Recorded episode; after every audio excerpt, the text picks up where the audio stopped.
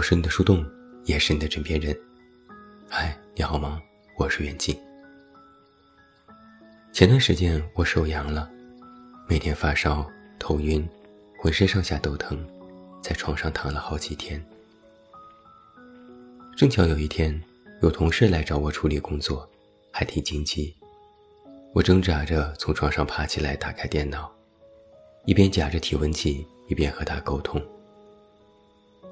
他交代了一堆需要调整的问题，看得我直眼晕，但我也没说什么，就回复：“嗯嗯，好的，这就搞。”他也知道我身体不舒服，问我：“你还可以吧？如果实在觉得勉强，我再想想办法。”我回复说：“没事儿。”今天感觉好一些了，我很好。同事放心的下线了，我往嘴里塞了一片药，倒了一大杯水，裹着毯子，从下午忙到了晚上。等到所有工作都搞定，邮件发出去，然后一头栽倒在床上，感觉老命都要没了。现在回想起来啊，我可真是在一天之内。把成年人口是心非的瞬间都演完了。嗯嗯，没事，我很好。最近莫名其妙的，周围的人都在生病，大家都像是吊着一口仙气儿活着。但也没有人要请假，毕竟请个病假要扣钱，能吃药扛着就行，能扛一会儿是一会儿。我也发现了。现在成年人非常善于解构这些事，就像我阳了，发了个朋友圈，配文是：“我终于手阳了，太感人了。”当然，认真来讲，生病这件事并没有任何感人的地方，只是不想让自己在众目睽睽之下显得太过大惊小怪，于是只能戏谑一下。在写今天这篇文章截图的时候，我又翻了一下自己的朋友圈。让我有点惊讶的一点是，我自己的朋友圈里，已经很久没有出现我的真实情绪了。不管是生病、工作、遇到什么事情，我通通都是用一些调侃的文字和表情包一笔带过了。如果我是一个旁观者，看这些记录，可能会觉得。这是一个略带幽默的寒冰，好像越是长大，就越把自己的真实情绪隐藏起来了。毕竟，可能这也是一种长大的趋势。就这些事情，也应该是习以为常了。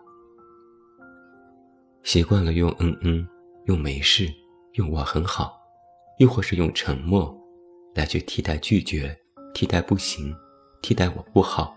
替代倾诉，简单来说就是憋着，好像也不用真的说什么，憋着吧，憋着憋着，这事儿就过去了。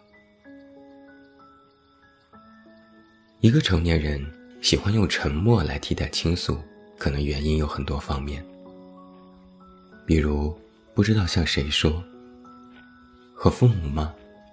对父母向来都是报喜不报忧。对朋友吗？好像也没有一个可以毫无顾虑倾诉所有的知心朋友。对陌生人吗？陌生人的作用也是聊胜于无。也不知道该从何说起。有些事的经历和过程，不是羞于启齿，就是过于漫长。想要和人聊聊，需要从头说起。但说了之后的结果还无法预料。会不会得到嘲笑？会不会被人猜忌？然后想想，也就作罢了。小孩子可能才会选择什么都往出说，大人们往往都选择口是心非，亦或是沉默。然而，我们都希望得到释放情绪，找到一个出口，并且它是安全的。像是在突然有了危险的电影院。人们都在四下逃窜。这时，突然有一个绿油油的灯牌亮起，上面写着“安全出口”。那么，所有人都会拼命朝着它跑过去。所以我现在才意识到的一点是，一个成年人的沉默，不是一种主动选择，而是被迫，是困顿于黑暗之中的焦灼。他们还没有找到属于自己的出口。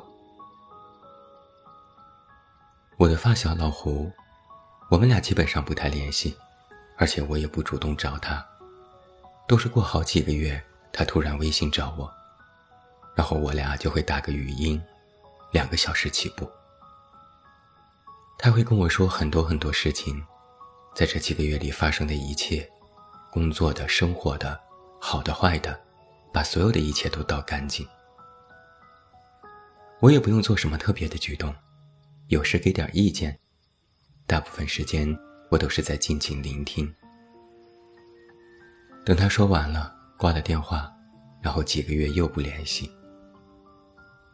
现在我就觉得，我就是老胡的这个安全出口。如果我俩好久不联系，我从不担心。我觉得他最近过得肯定还不错。如果他给我打电话，我就会想，他可能是遇到什么难事儿了，需要倾诉。有时他也会感叹：幸好我有你这个朋友，这些事我谁都不能说，只能和你说。幸好还能和你说，不然我真的就要憋死了。我笑着说：“我明白。”我想，我的确是明白的。我明白很多人的沉默，知道他们其实并不是真的无话可说，只是当别人问起你怎么了，他们不知从何说起。我明白很多人口中的没事，知道他们并不是真的没事。而是习惯了把没事当做一切的安慰剂，他们只是不想露出自己的脆弱。我也明白很多人口中的我很好，知道他们并不是真的一帆风顺，而是不想让人同情和可怜，哪怕咬紧牙也要自己闯过这一道道难关。身为一个自媒体的公号作者，我的公号留言后台。微博私信、喜马拉雅评论里，有许多许多人的倾诉。我并不认识他们，但在某些时候，我扮演着他们的安全出口。可能走过这个出口，也不会来到什么世外桃源，但起码不用再憋着。我想，有些人一直都有一个误区是。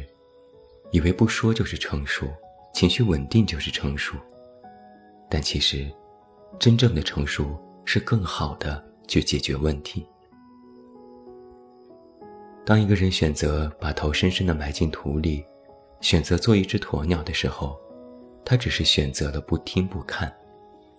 但我们每个人，都有倾诉需求，只是方式方法不同，因人而异。世界很大，心里很空，别人很忙，我们都急冲冲赶着自己的路。有时想停下来，问问别人累不累，也问问自己慌不慌。只不过，我们最终选择了彼此看了一眼，然后擦肩而过。如果我们把上帝视角的镜头拉远一些，拉高一点，你会看到。在一座座钢铁森林里，有许多模糊不清的身影。他们看起来如此普通，如此平常，就像是一部无聊电影最后的长镜头，没有任何意义。然而，当你真的走入人群时，你就能看清他们脸上的表情，他们都是鲜活的，都是存在的，都是奔忙的。要真切地感受到自己在活着，感受心脏的跳动，感受自己依然尚存的那份悸动。你要明白，憋着、忍着、熬着、无知无觉，从来都不是人生解决问题的最优选项。我是你的树洞，也是你的枕边人。关注公众微信“远近”，找到我。我是远近，晚安。